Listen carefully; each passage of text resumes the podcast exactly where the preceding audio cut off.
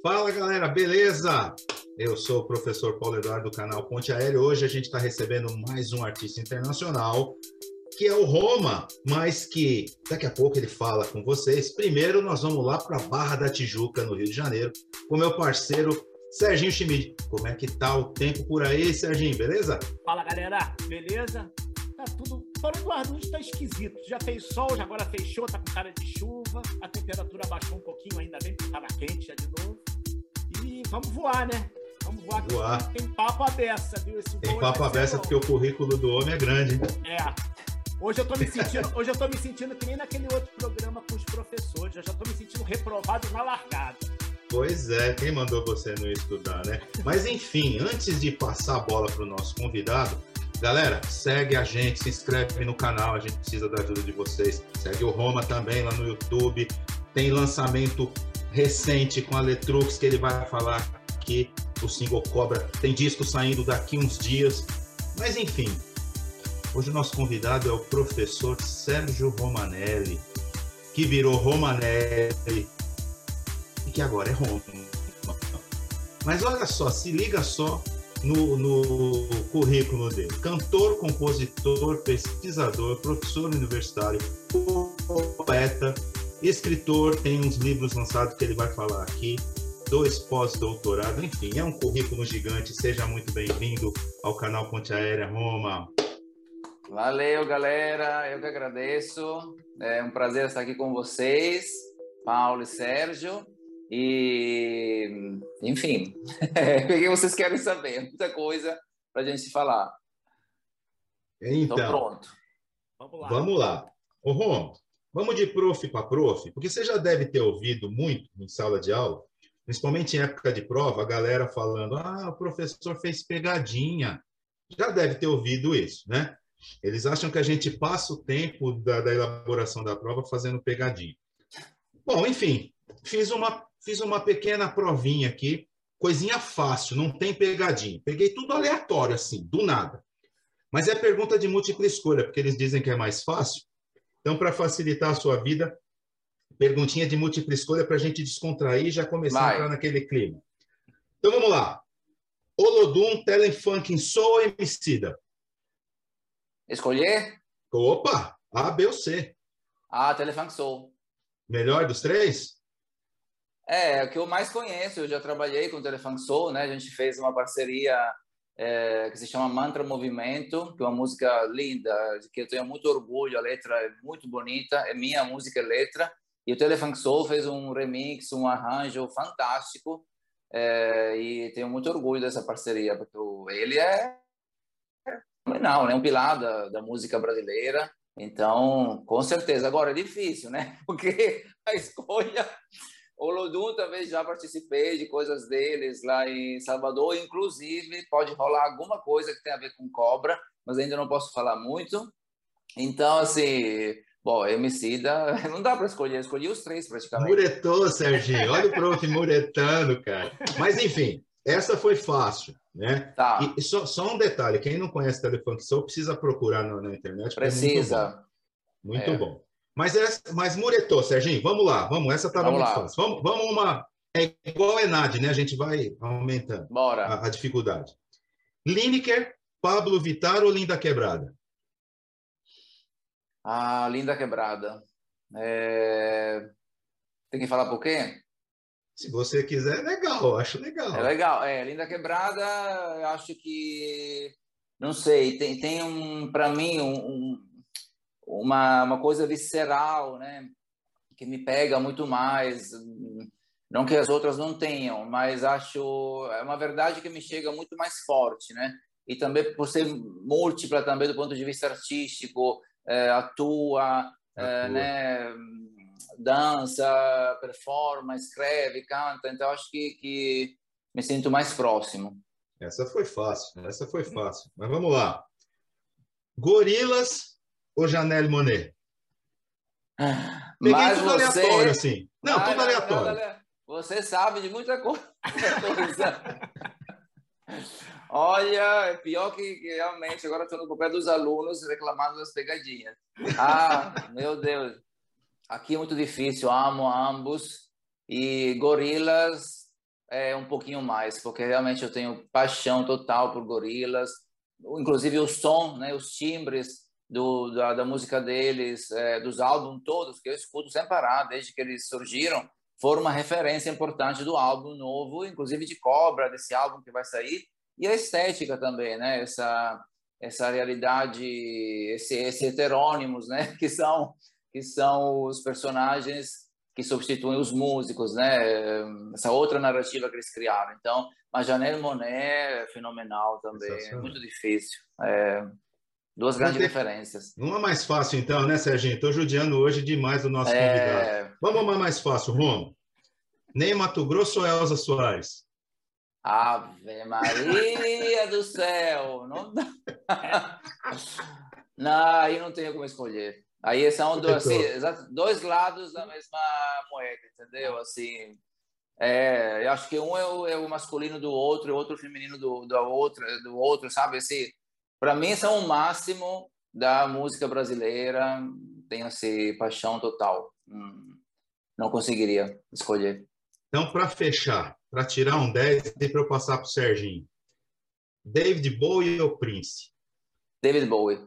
Ah, isso eu tinha certeza que você não ia muretar. Aqui, aqui não tenho dúvida nenhuma. Eles me chamam talvez de filho de David Bowie, porque que até pareço esteticamente, etc. E assim, eu conheci, na verdade, fui iniciado ao mundo adulto, a música, etc., com David Bowie. Eu tinha 10 anos, quando saiu Christiane F., né? Tanto trilha sonora quanto livro. E eu levava, eu levava aquele livro, né? Assim, com aquele conteúdo que tinha para a sala de aula, entendeu? E as professoras quase me expulsaram porque eu estava assim pervertendo todos os meninos que ainda liam liam Pequeno Príncipe. É, Pequeno Príncipe, chapeuzinho, chapeuzinho vermelho. Eu cheguei lá com não, a gente tem que, tem que ler isso. E aí houve um escândalo na escola, né? Porque eu sempre fui perturbador desde desde cedo. E achava tudo um tédio, né? Aquelas coisas que eles passavam e assim, David Bowie foi a revelação. Aí eu entendi que realmente. E quando as, eu falo muito, estou falando muito? Não. Não. Quando as professoras, é, isso para entender a importância, né? Falaram, né? Numa prova, ah, qual era a profissão, aquela coisa clássica, né? Qual profissão, o que que você queria ser quando for adulto? Eu escrevi David Bowie. Então, se todo mundo era engenheiro, dançarino, arquiteto, eu falei, eu quero ser David Bowie. Então, assim acho que é a marca mais forte de toda a minha vida. Essa, tá vendo como não tem pegadinha? Mas foi tudo assim aleatório que eu escolhi. É, eu vi, bem aleatório mesmo. Vai, Serginho. Fantástico. Eu fiquei intrigado bastante foi com essa coisa do, do professor e do artista, né? Porque é uma coisa Sim. assim, é, a gente lendo o teu currículo é, é assustador, não tem outra palavra, sabe? Porque, eu também me assusto. É, é, eu vou te falar que eu li, eu falei assim, Paulo, não estou acreditando. Ele não pode ser uma pessoa única, né? Ele tem que ser mais de uma pessoa, porque você tem o teu lado professor e você tem o teu lado do artista, né? É. é como é que é essa segmentação na tua cabeça? Como é que você divide teu tempo? Porque o Paulo, o Paulo é professor, o Paulo fala, o Paulo não tem tempo para nada. Eu quero fazer às vezes coisa com ele e fala, cara, eu tô sem tempo. E ele só está em uma faculdade, né? em uma universidade. Agora eu só estou em um. Então. Sim. E aí eu fico pensando como é que você divide a tua vida, porque são coisas totalmente diferentes na minha visão. Sim. É, olha, isso é um, assim, um mistério para muitas pessoas, até para mim, porque eu não penso nisso, eu faço, né? Então, para mim é, é totalmente natural tanto tanto ter essas duas facetas, né, que muita gente vê como contraditórias. Para mim é tudo normal, né? Assim, é, acho que as duas têm a ver com a mesma coisa. Estou é, comunicando conhecimento, criando significados, né? É, criando massa crítica nas duas nas duas atividades. Então, para mim, é, é, só um canal diferente, é a mesma coisa. Então, não vejo essa grande. Se para mim não é transgressivo, né? Se as pessoas uhum. falam, nossa, não, não vejo nada disso. É mais os outros que vêm. Agora, o tempo, eu quando vejo também o meu Lattes, o currículo Lattes, às vezes, né? Quando a gente tem que entregar realmente me assusto, porque não consigo entender, eu nem coloquei tudo, né? Lá não tem tudo, não tem tudo que eu tenho feito. Então, eu acho que eu tenho uma, uma grande rapidez, né? Sou uma pessoa muito rápida é, nas coisas que eu faço, no sentido bom, então não perco muito tempo, também no sentido bom, acho que isso às vezes pode parecer arrogante, mas assim, tenho uma rotina muito bem planejada e não perco tempo. Então, assim, o que me interessa é fazer coisas, né? Então, é, eu tenho menos uma vida social normal, digamos assim, né? Então, sou solteiro, não tenho filhos, não tenho parceiros, é, isso há muito tempo, então sobra muito tempo, né? Porque para quem tem filhos e família para cuidar é muito complicado, né? Então isso tem que ser dito. Me sobra muito tempo. E, e, então esse tempo que sobra, que vocês, por exemplo, outras pessoas dedicariam aos filhos, aos parentes, a mulher, marido, eu tenho, né? E não é pouca coisa. E aproveito, né? Então não saio muito pouco, né? Apesar do que aquela imagem do artista é muito distante do que eu sou do ponto de vista da, da rotina, né? Sou uma pessoa muito metódica, muito rotineiro, é, não saio, não curto de barulho, não curto barulho, não, não, se saio é para ver dança e teatro, algum show né, de algum artista que eu gosto, acabou. O resto eu estou produzindo. Então, acho que essa é a síntese. Paulo, eu cheguei à conclusão que eu sou preguiçoso, porque eu também sou solteiro, não tenho filho, moro sozinho e eu não faço. Você tem seis gatos. Ah, então olha. Tem seis tem gatos. Tem que rever alguma coisa aí. Tem. O, ca, o cara veleja, não está indo velejar mais. Ele anda de bicicleta, não está indo mais. Agora ele não, vive para cuidar dos gatos dele. Não, não, não, não. Isso é perigoso. e também eu pratico muita atividade esportiva, faço dança. Então, tem um horário para cada coisa, entendeu? Até para. Posso falar coisas mais ousadas? Pode. Pode. Até para trepar tem horário. Entendeu? Assim, não é. Não é assim, ah, não, tem que planejar, tá programado, tem o dia, a hora para isso. Eu sei que não é muito romântico, mas comigo assim. Planejamento é tudo, Sérgio Schmidt. É aquilo que eu falo para você. Planejamento é tudo. O cara tem seis gatos, ele só tem tempo para os gatos dele. Ah, não, eu não tenho Deixa eu só falar uma coisa. Deixa eu só falar uma coisa aqui, ô, ô Romo. Você fala português muito bem, viu, cara? Eu sei que você está aqui há bastante tempo, mas seu português Obrigado. é muito bom. Obrigado. Todo mundo muito fala, bom. eu às vezes acho que não, porque quando sai, quando a gente fala muito rápido, o sotaque sai, etc. Mas, é, em geral, até hoje, né, eles acham que sou de algum lugar do interior do Brasil, do Sul, não sei.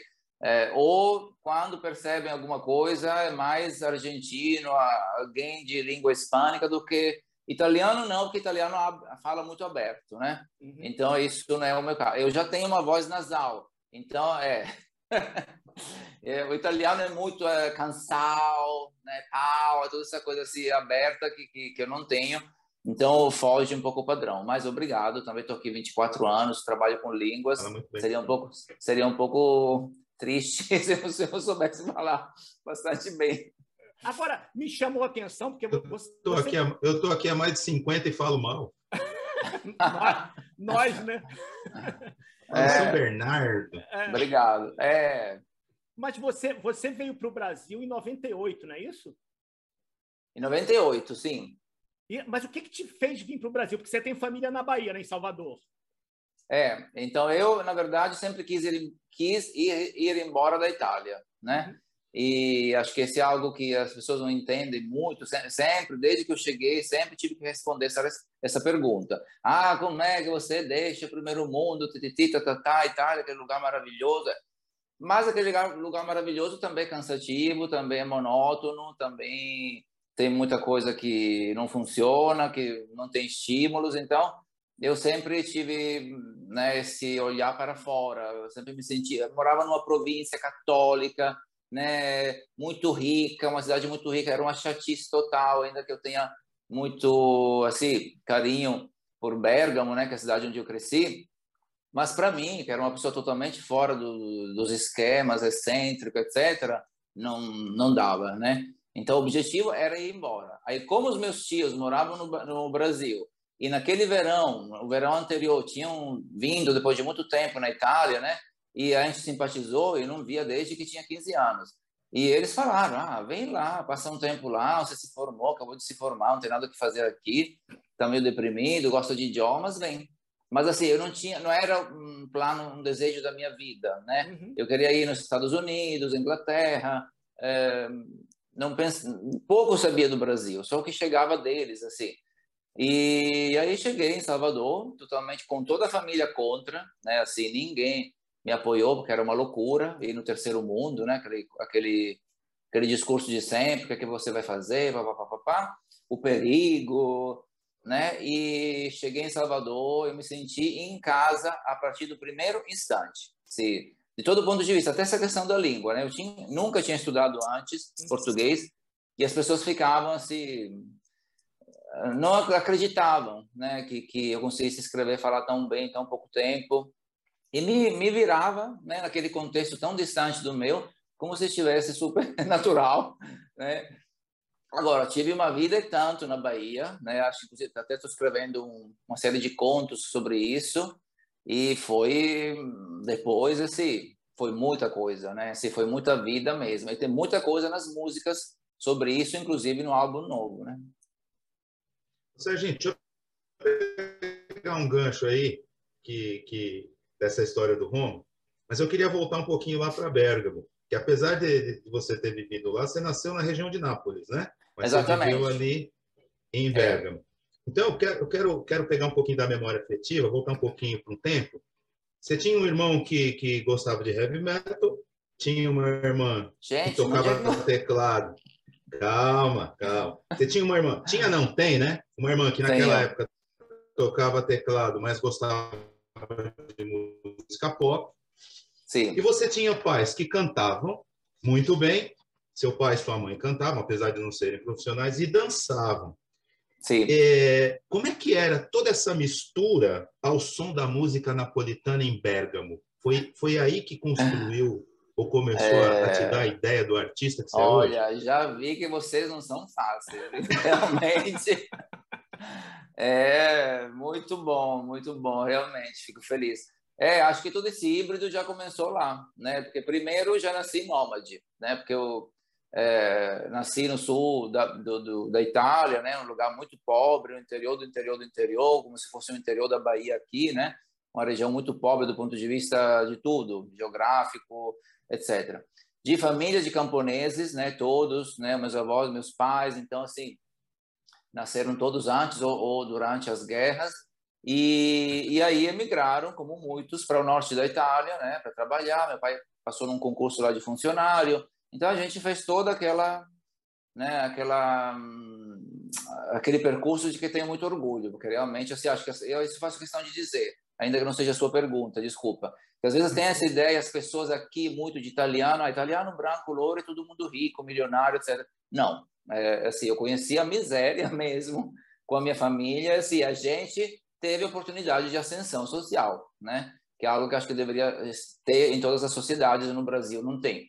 E aí, nessa pobreza toda, etc., sempre teve presente a arte, né? A música, a literatura. Meu pai declamava poesias para a gente também, lia poesias em napolitano. Ele cantava muito bem, minha mãe também. Eles eram dançarinos de salão, não profissionais fantásticos, né? Então, eles né, cultivavam isso toda semana, iam para as baleras, né? Se chamavam na Itália. E então a gente pegou, né? Sempre teve música e e canto poesia em casa, né? E cada um, claro, se virando como podia, né? Então eu também comecei na escola pública, estudando música, dança, tudo o resto lá, né? Porque não tinha dinheiro para pagar para pagar aulas, né? Então foi isso. A a natureza híbrida já começou lá e depois em Bergamo levei isso também. Agora o meu coração mesmo é napolitano. Eu não não consigo Inclusive a música, né? Assim, a música que mais me emociona cantar, que mais gosto é a música napolitana mesmo. Que era o que seus pais cantavam, né? Exatamente. É. Só por curiosidade, o que, que seu irmão ouvia de heavy metal? Ah, era, bom, era rock e heavy metal, não somente heavy metal, mas eram os clássicos, né? Led Zeppelin, eh, Kiss, Iron Maiden, muito, muitíssimo. Então era toda a casa cheia daqueles posters, né? É, com aquela estética bem forte que eu peguei, né? Porque assim, as pessoas falam muito isso. Você é pop com uma estética muito rock, muito punk, agressiva, etc. E acho que veio daquilo. Agora, ao mesmo tempo, é, ele escutava também um cantor italiano que foi tipo o nosso Ney Mato Grosso, nosso David Bowie, que se chama Renato Zero, que inclusive dizem também tenha influenciado assim como nem Mato Grosso, a maquiagem é, dele. Assim, é um fenômeno que aconteceu tudo no mesmo tempo, né? Tanto no Brasil quanto na Itália.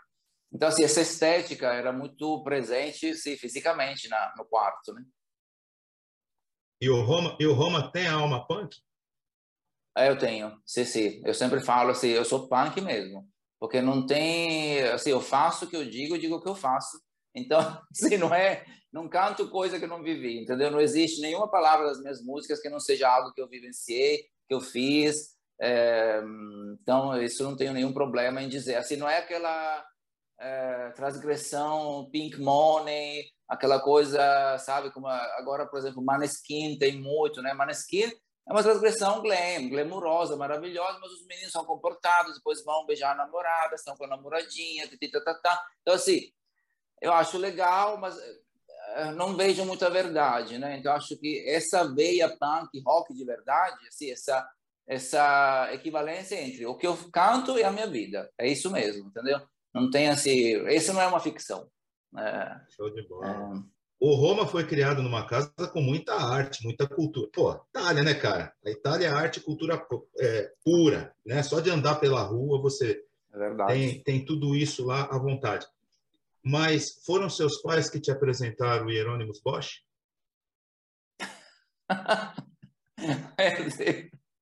Hoje, vou ver se eu consigo sair vivo hoje dessa entrevista, né? Porque... Não, não é entrevista, não. A gente não é, é nem jornalista. Papo. Verdade. É por isso que é boa, por isso que está sendo bom. Porque se fosse entrevista, seria um saco.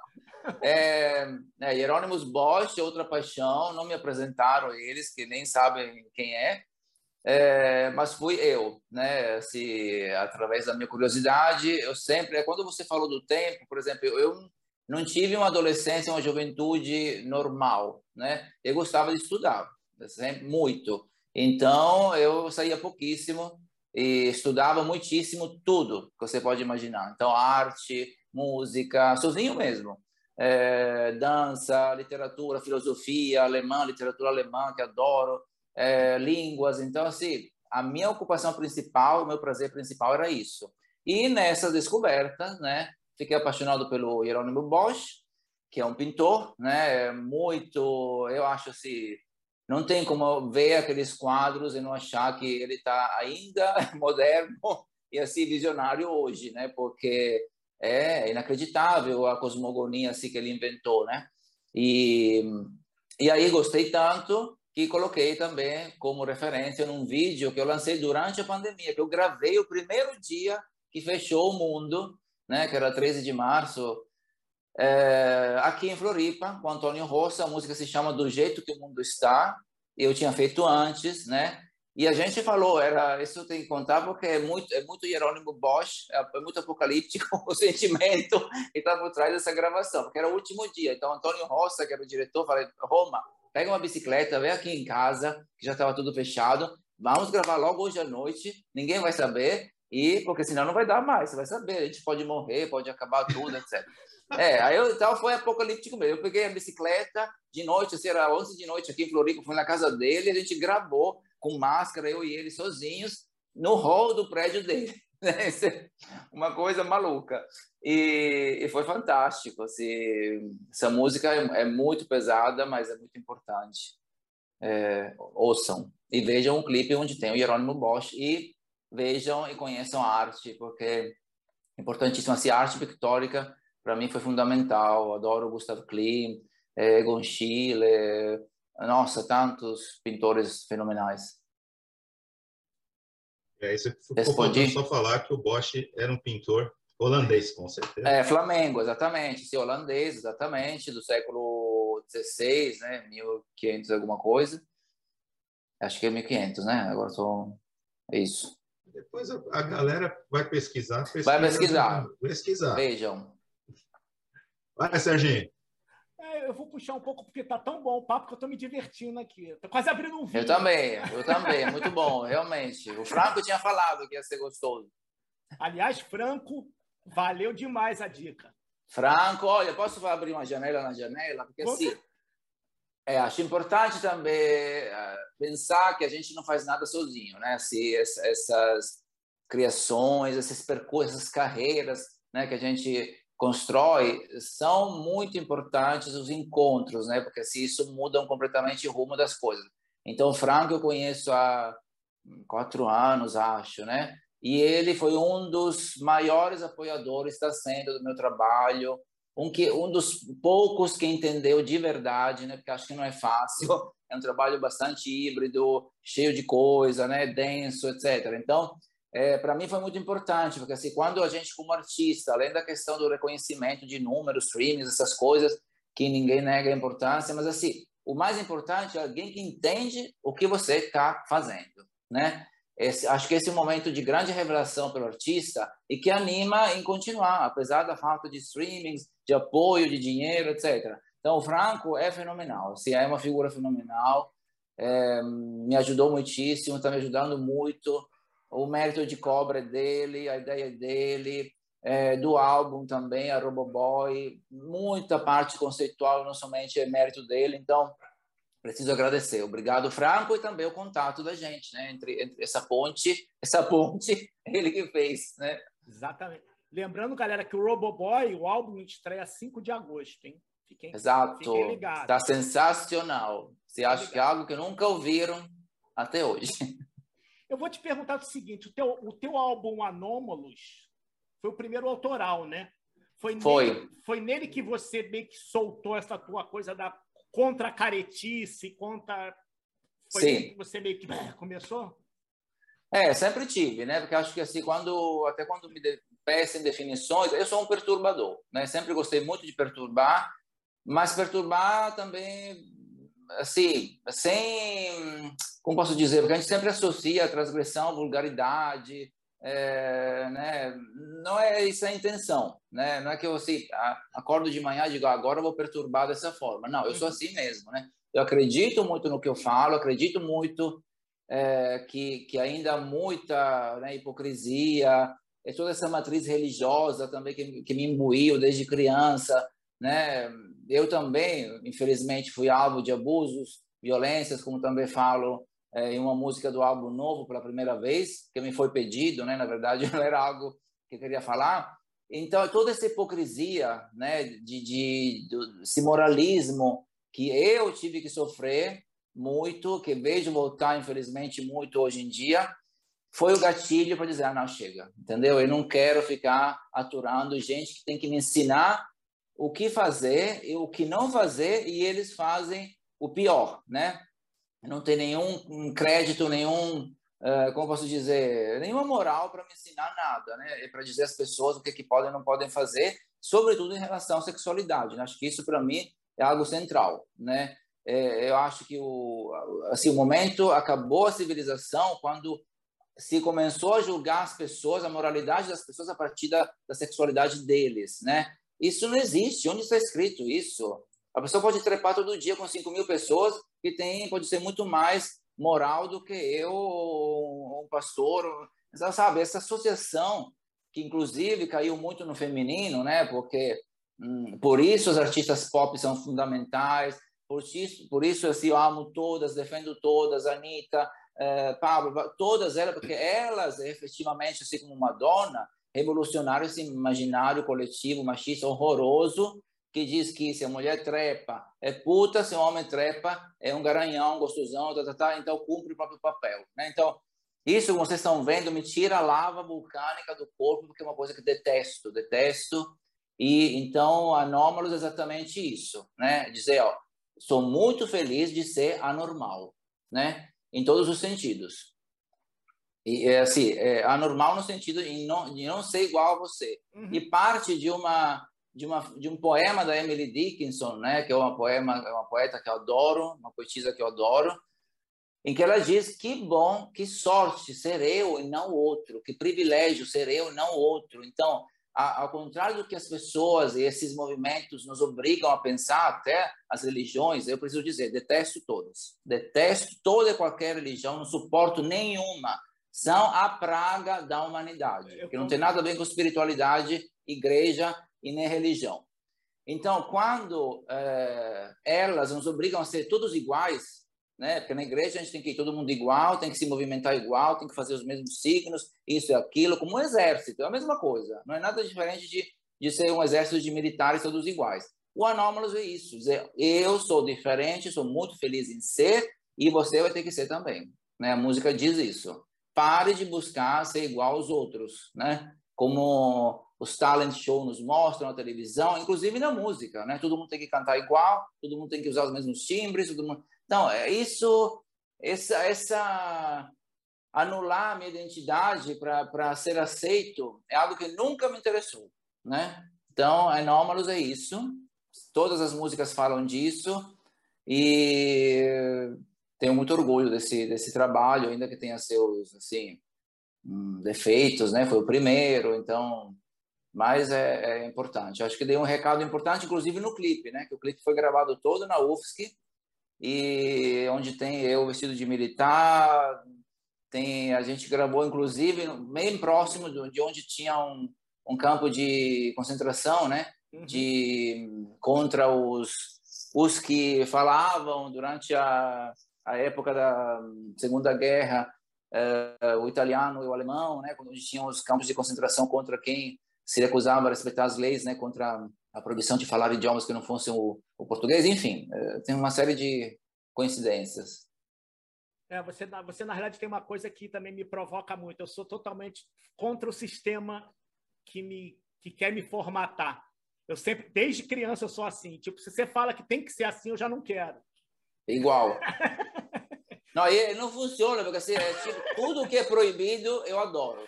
Pois entendeu? é. Então, assim, mas, ah, isso não pode fazer, pronto, eu, vou, estou, eu estou logo lá experimentando o que, ele não pode fazer. Então, os pais depois entenderam, deixaram, nem falavam mais, porque era automático, entendeu? Porque se, se não pode fazer, deve ser maravilhoso, entendeu? Essa é a lógica que está por trás. Pois é. Porque senão a gente não teria toda essa proibição, né? Se fosse uma coisa ruim. O, o, o Roma, esse seu jeito de ser espontâneo, sei lá qual que é a, a palavra correta, você acha que ajudou ou atrapalhou no, no seu período lá na Vita Balera? Olha ele, com Vita Balera. Eu até ia falar agora que assim, antes do Enómalos teve o Vita Balera, que também foi muito usado, né? Porque acho que começou tudo aí. Que era uma banda, né? Que eu tinha com meu ex-mestrando, Cassiano Fagundes, que era da banda Cassinha Barbária, fantástica, uma das melhores aqui do Brasil, eu acho.